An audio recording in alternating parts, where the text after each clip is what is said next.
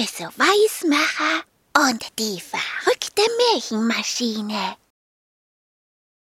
Professor Weismacher stand im Labor und schüttelte den Kopf. Hm, ja, ja, so etwas. Ja, ja, das gibt es doch gar nicht. Die Märchenmaschine müsste doch eigentlich funktionieren, Hundling. Hm, so etwas.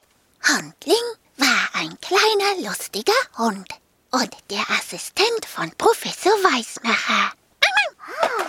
Warum geht die Maschine nicht? Hundling hatte mitgeholfen, die verrückte Märchenmaschine zu bauen. Doch sie funktionierte nicht. Der Professor kratzte sich am Kopf und nickte. Hm, dabei haben wir die Märchenmaschine doch genauso gebaut, wie ich sie mir ausgedacht habe, Hundling. Hm, warum funktioniert sie denn noch nicht? Hundling bellte. Professor, Hundling baut die Märchenmaschine fertig. Der Professor freute sich. Und als er dann ein paar Wochen später wieder nach der Maschine sah, da wunderte er sich. Die Märchenmaschine funktionierte tatsächlich.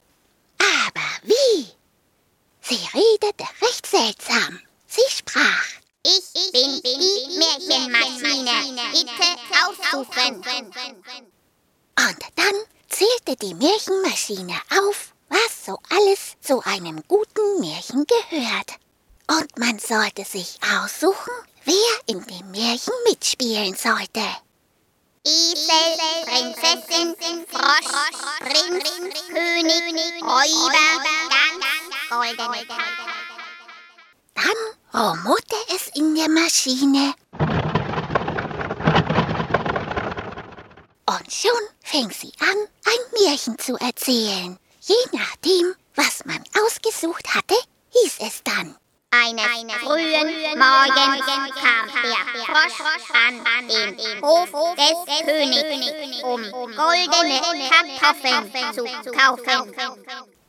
Der Professor schüttelte den Kopf. Ja, ja, so etwas, Hundling. Hm, das Märchen kenne ich ja überhaupt nicht. Was hast du denn da herum erfunden? Und wie er sich noch wunderte, klingelte es an der Tür. Der Briefträger brachte Post. Hundling flitzte los. Und als er wiederkam, musste er niesen. Hatschi, hatschi, hatschi, hier ist ein gepfefferter Brief für Professor Weismacher. Hatschi, hatschi, wautschi. Der Professor wunderte sich. Hatschi, hatschi, ja so etwas. Ein gepfefferter Brief. Ja, ja, wer soll uns denn einen gepfefferten Brief schreiben? Hatschi, hatschi. Der Professor machte den Brief auf. So etwas. Und da stand, Hier, Professor Weizmacher. Können Sie denn auf Ihren Assistenten Hundling überhaupt nicht aufpassen? Der stellt ja mit seiner verrückten Märchenmaschine die ganze Märchenwelt auf den Kopf. Wo hat man denn schon einmal etwas von Rotjäckchen mit den sieben Schuhen oder vom Märchen mit den Pestpilzen gehört? Erzählen Sie Ihrem Assistenten doch bitte schön die richtigen Märchen.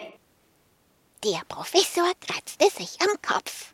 Hatschi! Oh, weh, Hundling. Hm, was hast du denn da wieder angestellt? Hatschi! Und dann erzählte der Professor Hundling die echten Märchen.